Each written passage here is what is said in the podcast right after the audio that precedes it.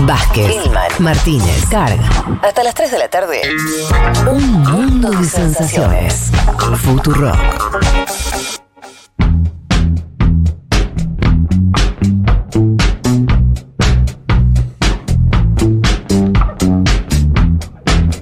Muy bien, aquí estamos para arrancar. Vamos a meternos con el panorama de esta semana que está muy cargado. Arranquemos por acá. Por supuesto, como siempre, Juanma Juan Leti a sus aportes. Arranco por eh, el conflicto entre Israel y Palestina. Saben ustedes, se produjo un alto eh, en el fuego. Después de 11 días de bombardeo continuados. Bueno, quien se llevó la peor parte, por supuesto, fue el territorio de Gaza. Se estiman que unas 100.000 personas tuvieron que abandonar sus hogares. 100.000. Algo así como 17.000 viviendas quedaron destruidas. Le voy a contar esta historia que apareció en la ley en el país. Y creo que tal vez nos ayude. Ahora es una palabra que a mí no me gusta, que es empatizar. Diría, a ver si intentamos ponernos eh, en un lugar más cercano que esto de hablar de una región y que es Israel y que Elías Shumat, un peluquero de 31 años, sobrevivió, aunque tenía algunas lastimaduras en sus manos. También sobrevivió su hija de 12, que se hizo famosa, y tal vez alguno se cruzó con esa foto, porque fue una nena a la que rescataron después de, de los escombros, después de 10 horas de búsqueda. Había estado todo el día abajo de los escombros y por suerte sobrevivió. Pero Eliad perdió a su mujer, y a sus hijos de 9, de 6, de 5 y de 2 años. Y según recoge el país, esto le dijo a la prensa, es como si ninguno de los dos estuviéramos ya vivos. Acá por otro lado no vimos ningún túnel de jamás. Eh, se murieron 255 personas. Y lo digo así porque los medios en general saben que no hacen esto. es una cosa medio eh, terrorífica. Yo estoy juntando a los muertos de Palestina y a los de Israel. Claro, cuando eh, haces la diferenciación de dónde murió estas 255 personas, en los 11 días del conflicto, 243 vivían en Gaza y 12 en Israel, pero todas son personas, a veces hay que decirlo obvio. De las 243 que vivían en Gaza, 66 eran nenes, niños. ¿sí? ¿Qué dijo Netanyahu en estos días? Dijo, debilitamos, como conclusión del conflicto, debilitamos el poder militar de Hamas, destruimos 100 kilómetros de sus túneles que están llenos de agujeros, son más una ratonera donde se esconden los terroristas. Uno se pregunta si es tan débil esa estructura militar, si hacía falta hacer lo que hicieron, ¿no? Y jamás, por otro lado, dijo, demostramos que los palestinos resistimos, defendimos Jerusalén y la mezquita de Al-Aqsa, eh, que es este, bueno, lo contaba Elma la semana pasada, bien donde uno de los focos que originó también el conflicto de la mezquita eh, y, su esplanada además. ¿Qué dijo Biden, el presidente de Estados Unidos? El viernes se pronunció por el conflicto y dijo, no hay ningún cambio en mi compromiso con la seguridad de Israel. Punto. Ningún cambio, en absoluto. Esto porque hay una política larga, ustedes lo saben, por parte de Estados Unidos de defensa, de apoyo estratégico, militar, económico, simbólico, de obturación de cualquier decisión dentro del Consejo de Seguridad de Naciones Unidas, por ejemplo, que en estos días se vio, la mayoría del Consejo quería emitir un comunicado fuerte para que Israel detuviera eh, los ataques. Con el veto de Estados Unidos eso se imposibilita. Entonces él, por un lado, reafirma esto, pero dijo también, pero les digo en qué hay un cambio. Esto respecto de la administración anterior de Donald Trump. El cambio es que todavía, dijo Biden, necesitamos una solución de dos estados. Es la única respuesta. La única respuesta. Bien. Ahí hasta ahí un poco la situación del conflicto. Por un lado tenemos el costo humanitario, el costo en infraestructura, sobre todo en el territorio de Gaza, también decíamos con costos eh, materiales y, de vidas en Israel.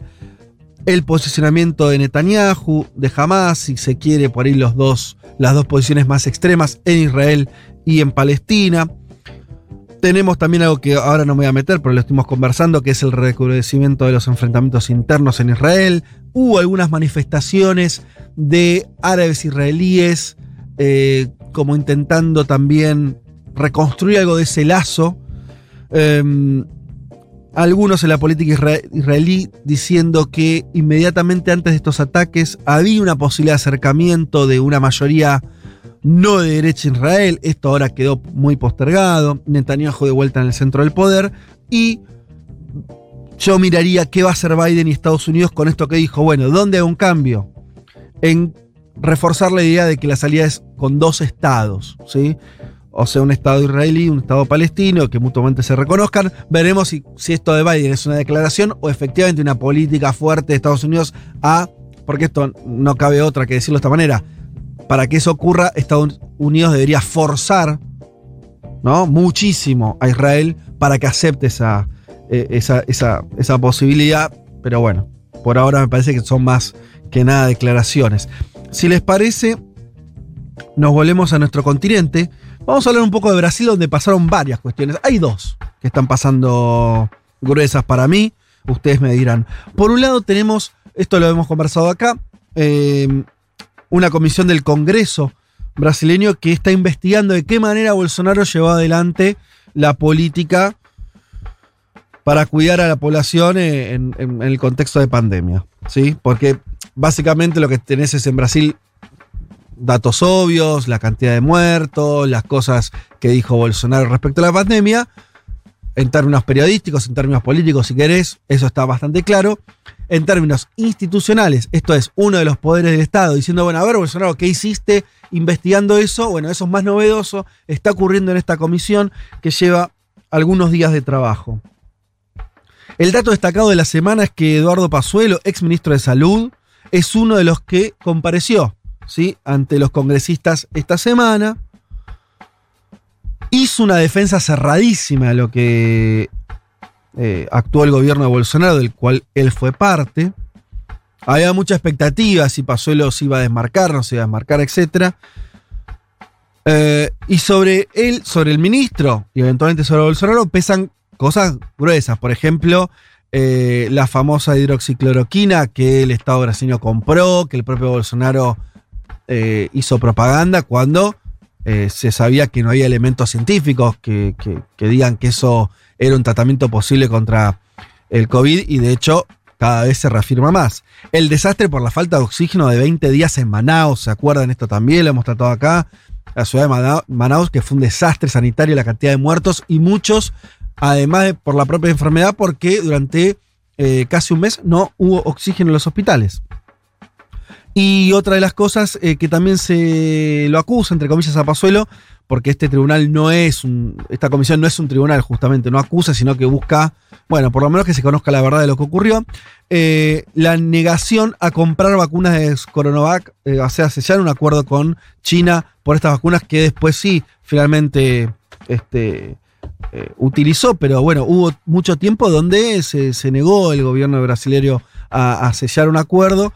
De todas esas cosas se charlaron con el exministro Pazuelo, quien además en redes sociales, mientras era ministro, había declarado que hacía todo eso por órdenes del presidente.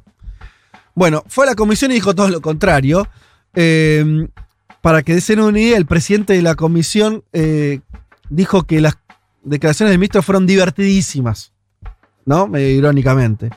Em, el tema es que pasó además llegó al Congreso con la posibilidad de mentir porque esto se complica un poco más el Supremo Tribunal Federal, en realidad uno de los ministros, le permitió, le dio una vía curpos que era una forma de decirle al ministro, bueno, no tenés por qué autoinvolucrarte, así que si te puedes mantener en silencio o contestar a tu conveniencia.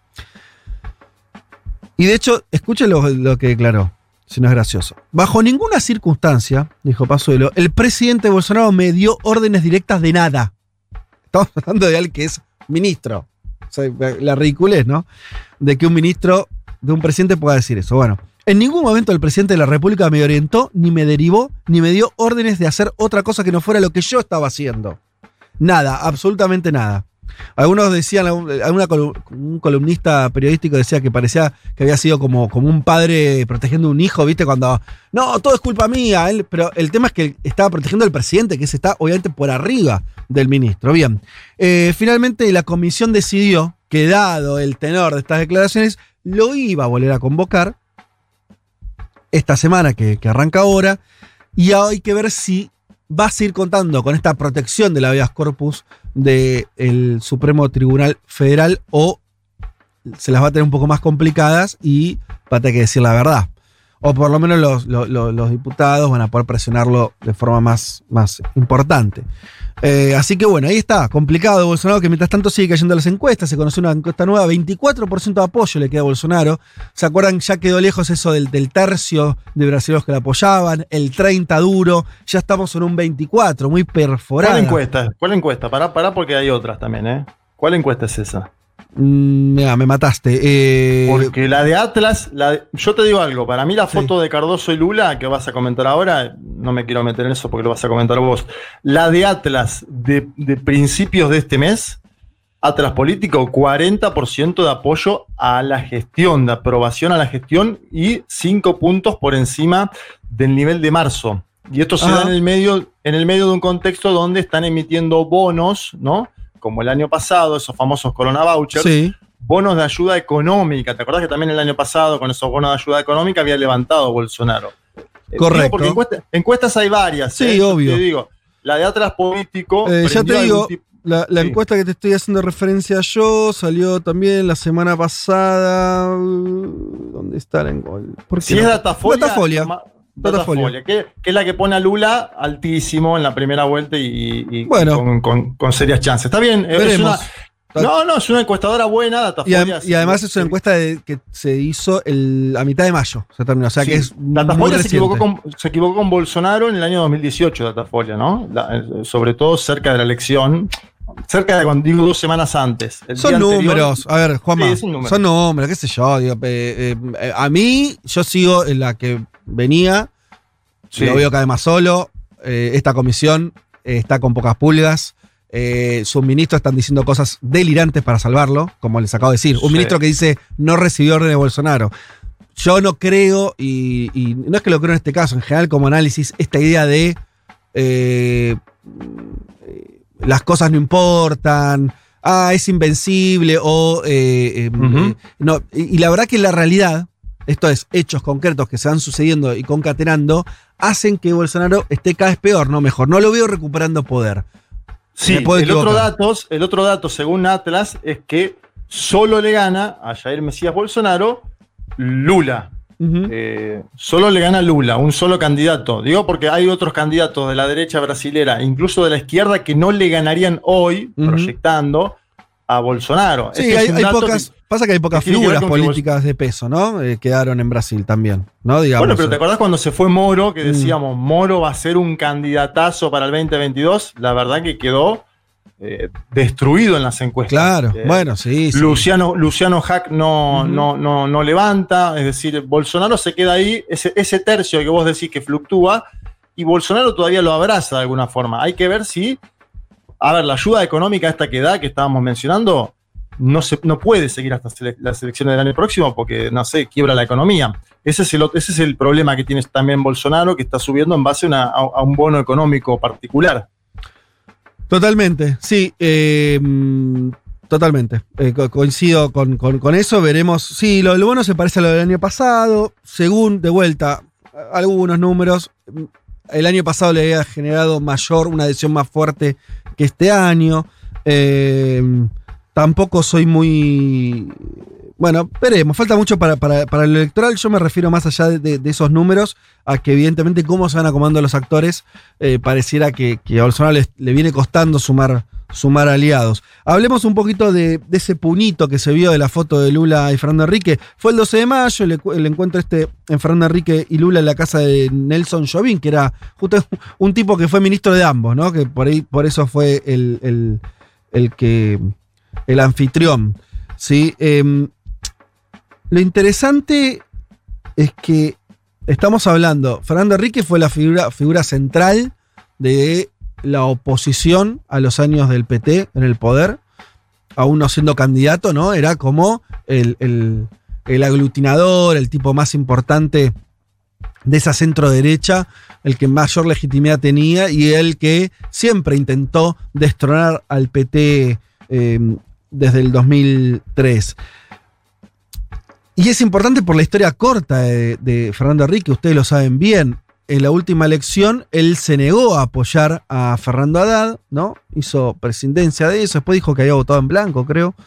Eh, y ahora se muestra eh, de esta manera y además haciendo declaraciones explícitas diciendo que si hubiera segunda vuelta votaría esta vez por Lula, lo cual también es un reconocimiento de su error de, haber, eh, de no haberlo hecho eh, en, cuando fue la elección entre Haddad y Bolsonaro. A mí me parece que esto también muchos lo advirtieron como un cambio muy importante, por dos razones. Por un lado, porque sigue achicando la idea de una tercera vía.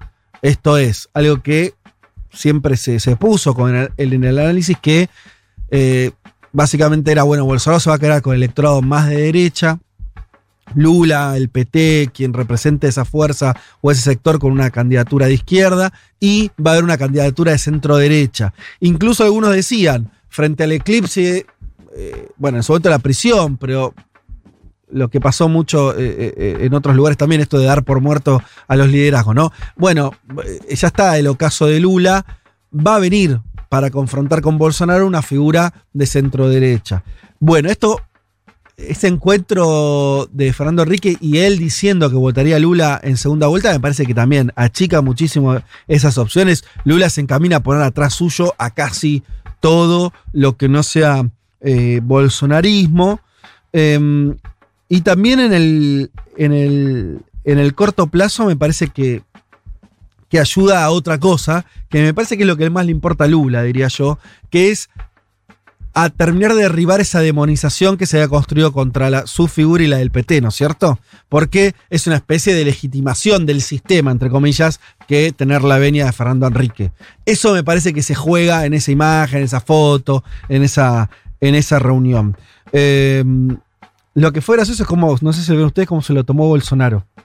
Bolsonaro dijo, este caradura de Fernando Enrique, miren porque a veces uno ve que la conversación política de Argentina está complicada, y lo está, ¿no? Y tiene figuras como Bullrich y todo eso, que, que es cierto, pero mirá lo que dice el presidente de Brasil. Ese caradura de Fernando Enrique ahora dice que va a votar por Lula.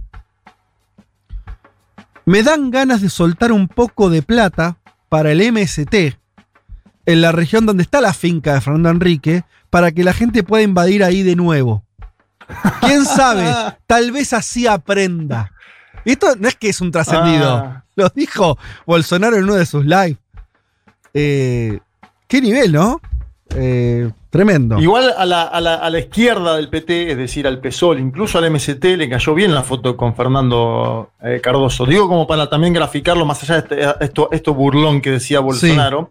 Le cayó bien al sector de izquierda, porque saben que eh, es esto, armar lo más, algo lo más amplio posible, una especie de frente de todiños, a que siga Bolsonaro, ¿no? Ni más ni menos. No, claro, claro, claro. Me, me parece que es. Es más, vos dijiste frente de Todiños, así medio en chiste. Yo creo de verdad que tanto Lula, en su momento Evo Morales, eh, miraron mucho la experiencia del- de la constitución del Frente de Todos, o si querés lo que hizo Cristina allá por 2019, de cómo superar esa situación.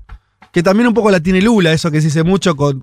O sea, eh, eh, si- hablando de Brasil, podríamos decir, eh, sin Lula no se puede, con Lula no alcanza, que se aplicó tanto a Cristina, ¿no? O sea, Sí. me parece que mi- miran mucho lo que pasó en Argentina eh, como, como para buscar fórmulas político-electorales. No, no me sorprende que, que estén mirando. Bueno, acaba- acaban de lanzar un instituto, no un instituto, una vinculación entre el Instituto Patria y el Instituto Lula. La semana pasada, Claro. ambos, ambos eh, ex- expresidentes, eh, entre ellos la, la actual vicepresidenta de la Argentina. O sea, eh, esa mancomunión existe en el término de buscar una plataforma de ideas continentales, te diría. Che, y finalmente hablemos eh, un poquito de Perú, ¿sí? Eh, también, acá vamos a hablar de encuestas. Como decía Juanma, para un lado, para el otro, es im- ca- prácticamente imposible saber a quién creerle o no. Pero se acuerdan ustedes que la semana pasada habíamos dicho que había un repunte fuerte de Keiko Fujimori eh, de cara a la segunda vuelta electoral que venía recuperando posiciones, lo daban ya muy cerca de Pedro Castillo, que había sido la gran sorpresa. Recordemos nada más, primera vuelta, Pedro Castillo, un candidato desconocido, incluso en este programa hablamos de Perú varias veces sin nombrarlo, ¿eh? O Sí. sea, no, no estaba dentro de, de las opciones que No parecían tenían la ganadoras. foto, Fede, ¿te acordás? Los medios no tenían la foto de tenían la Pedro. Castillo, Ah, ese increíble. nivel. Bueno, Pusieron la fotito del lápiz. Claro, sacó 19 puntos después el amigo en la primera vuelta, sorprendió. Keiko había sacado 13. O sea, ese- de ahí se parte. De hecho, si vos ves una diferencia de eh, unos 5 puntos, 5 o 6 puntos. Em, pero con votaciones bajísimas, ¿sí? Finalmente ahora, en los últimos días aparecieron algunas encuestas donde eh, le dan un crecimiento nuevamente a la diferencia. Hablo de una encuesta llamada Datum que da, o Datum, de, que le da 45, algo así como 45 puntos a Castillo y 40 a Keiko, o sea, manteniendo una diferencia de 5 puntos. Y después una encuesta, mirad lo que son también esto, esta disparidad de eh, IEP, que le da 10 puntos de diferencia, 44 a 34, ¿sí? A favor también de Castillo. Bueno, pero, y, en esta encuesta en particular, es interesante porque muestra que ambos crecen, lo cual es lógico viniendo de esa primera vuelta, pero ambos crecen también en los últimos días, conforme van siendo cada vez menos los indecisos y demás. Pero Castillo crece 8 y Keiko 4, o sea que en esa carrera pareciera todavía tener algo más de resto la candidatura de Pedro Castillo, que en los últimos días viene reforzando una línea muy simple ¿no? de su campaña, eh, pero veremos efectiva, hasta ahora le dio resultados, que es no más pobres en un país rico, o sea, haciendo un eje en la cuestión social, eje también en la cuestión de eh, lo que por ahí desde afuera de Perú veníamos diciendo hace mucho tiempo, algunos que el país crece pero con un grado de desigualdad enorme. Bueno, hacia ahí apuntan los cañones Castillo y por otro lado tenés a Keiko que viene agitando cada vez más la cuestión del comunismo, que pusimos el single la, semana, la semana pasada, ese tan divertido, eh, con, con el ritmo de cumbia, pero además del comunismo le agrega cada vez más la línea de mano dura. De hecho, sumó a su equipo a varios, este, eh, varias personas vinculadas a, eh, a ese tema, ¿no? Es como Sí. su otro fuerte el discurso. Me dio la sensación que en los últimos días los dos candidatos recurrieron un poco a las críticas, ¿no? Juanma contaba que se lo cuestionaba a Pedro Castillo porque no había presentado programa. Bueno, lo que hizo fue presentar programa, presentó equipo esta semana. Y por el otro lado, Keiko Fujimori, que no sé si la vieron, pero muy astuta, porque Pedro Castillo le había dicho en algún momento de hacer un debate afuera del penal donde ella estuvo 16 meses presa por la causa del lavado de dinero. Pedro Castillo no fue, ella fue, montó todo un escenario y desde ese escenario en las puertas del penal le dijo, si usted creía que con esto me iba a asustar, a mí esto me fortaleció. No, me pareció muy, muy astuta realmente en la campaña, bueno, y sumado a todo lo que venía contando Juanma de las canciones y demás, que por ahí pueden llegar a tener bastante impacto. Particularmente lo de, lo de debate me pareció brillante en, en cuanto a lo electoral, ¿no? En cuanto a la campaña. Claro. Una, una muy buena, una muy buena campaña. Eh, te agrego un apunte, Fede, con el tema de encuestas, que me parece importante para leerlas, tío, todas las, las nuevas, pero también las que daban una, una recuperación de Keiko, si querés, en, Sí. en esas semanas anteriores. Que es que uno ve encuestas y sabe que la base electoral de, de Castillo, y esto con el ejemplo de la primera vuelta, es una base que en general eh, suele ser más difícil de captar que la de Keiko Fujimori, Mm. ¿no? Que está más localizada Sí, en en Lima. urbanos, ¿no? En Lima, fíjense. Sí. Castillo es un candidato que llega a, a segunda vuelta con casi 20 puntos, pero no llega al 5% en Lima. Y eso fue importante porque, digo, es verdad que tuvimos veda la última semana, pero las encuestas eh, no registraban No, claro. eh, ni de cerca ese aumento. Así que tengamos en cuenta también que esa base eh, electoral de Castillo suele ser más difícil de, de captar, ¿no? Porque viven más en zonas rurales, porque son bases más difíciles de captar para las encuestas que las de, las de Keiko, ¿no? Sí, recordemos que es un maestro rural. Esto es loco. Pero yo cuando, cuando alguna cosa. Los personajes son distintos, pero, pero hay una cosa que parece tener con cierta similitud a lo, a- de Evo eh, eh, allá por 2005. Digo, es un maestro, viene, es un tipo que viene de abajo, de abajo, que en Perú es raro ver eso, ¿viste? Las figuras políticas centrales de los últimos años son muy del sistema, ¿no? Eh, lo- los presidentes que tuvieron, digo, también, o, gente, ya sea por las Fuerzas Armadas o- o tipos que vienen del sistema financiero, como este. Eh, como Pedro Kuczynski. Bueno, no sé, esto como viene de otro lado. Y me parece que se toca bien con lo que vos decías, eh, Juan, que tal vez eso también cueste verlo en las encuestas. Y digo algo más de la campaña. Yo te agrego algo después de la, de Dale, la dale. semana esta. que, eh, que lo que yo estuve viendo, con el cuidado de alguien que yo no tenía idea de quién era hasta hace poco tiempo, como decía Leti, no tenían la fotito en los canales de televisión para graficar quién era Castillo, con todos esos cuidados, veo que eh, en esta recta final, eh, además de sumar, como dijimos, algunos partidos de izquierda, la figura de Verónica Mendoza, etcétera, etcétera, eh, está también, por ejemplo, sumó al fiscal que metió preso a Fujimori. Hay como, me parece que hay como un intento también de, que me parece también inteligente, de Castillo de el antifujimorismo volver a, a reconstruirlo, porque, claro, se enfrenta con la hija de Fujimori, no es que es algo muy tirado de los pelos. Eh, entonces ahí me parece que hay cierta también este, habilidad en cómo está enfrentando la campaña. Eh, Juanma. No, va vinculado a esto que decís vos. También sumó a Antonio Quispe. Antonio Quispe es uno de los epidemiólogos eh, más conocidos de Perú, que se hizo muy conocido en el marco de la pandemia. Sumó a muchos independientes a esta mesa de trabajo que mencionaba antes Leti. Yo creo que en la última semana Castillo, porque lo, lo seguí bastante, en la última semana Castillo volvió a tomar la iniciativa, que era lo que le pedían básicamente la semana pasada los partidos que habían firmado el acuerdo con él sentó esa mesa de profesionales, donde están estos que mencionamos, Mm. donde el, está el que mencionás vos, Sí. está el propio Quispe, que es epidemiólogo, y pone gente de los partidos, pero uno o dos. Pone uno de Perú Libre, Ajá. su propio partido tiene uno solo en la mesa esa más amplia, eh, pone uno del Frente Amplio, pone uno de la formación de Verónica Mendoza Juntos por el Perú, en este caso es Anaí Durán, cuando conversamos nosotros con ella semanas atrás, bueno, Anaí Durán está formando parte del equipo de Pedro Castillo de forma eh, directa. Me parece que hay ahí toda una idea de Castillo de decir, bueno, yo solo, mi formación Perú Libre no puede con esto, que esté presente igualmente, convoquemos algo más amplio donde hay muchos independientes y algunos partidos de centro izquierda izquierda. Eh, me parece que ahí tomó la iniciativa nuevamente, hay que ver si le sale bien o mal esto, pero tomó la iniciativa, que era algo que le venían pidiendo. Em, bien, bueno, las elecciones van a ser el 6 de junio, ¿no es cierto? O sea, faltan dos semanas. eh, o me estoy- Dos semanas. Sí, en dos, Nada. en dos domingos vamos a estar. Yo cierro con esto. Eh, ¿Usted se da cuenta que tal vez tenemos las Sí. elecciones en, en junio, ahora en- eh, ya en Perú? Dentro de no mucho tiempo, eh, en Chile. El 2022 puede encontrarse a dos países de los cuales durante años se dijo de su eh, estabilidad neoliberal, de eh, bueno, de la imposibilidad de la izquierda de acceder, de que no tuvieron giro progresista en los últimos años, eh, y demás, de pronto gobernados por sectores no ya de centro izquierda, sino muy a la izquierda, lo cual es bast- Fede, un flash Y- tremendo. Sí. Y te sumo Colombia, porque hay que ver qué pasa con todas estas protestas y cómo se canaliza para el año que viene. Sí, ya ahí sería la Alianza del Pacífico de la izquierda, ¿no? No, no, no, sí. A México ya lo ganó López Obrador. Claro. Fíjate los otros Bueno, países. Bueno, mañana asume Guillermo Lazo en Ecuador, pero Es bueno, ahí tenés. Es- es- es- Lazo es la contratendencia ese contrapunto. sí. Está muy bien, está muy bien. Pero viste que Chile y, y- y Perú emblemas en ese sentido, ¿no? Y de pronto ahí Sí. eh, todo, todo moviéndose mucho. En fin, bueno. Hasta acá entonces el panorama. Un mundo, un mundo de sensaciones.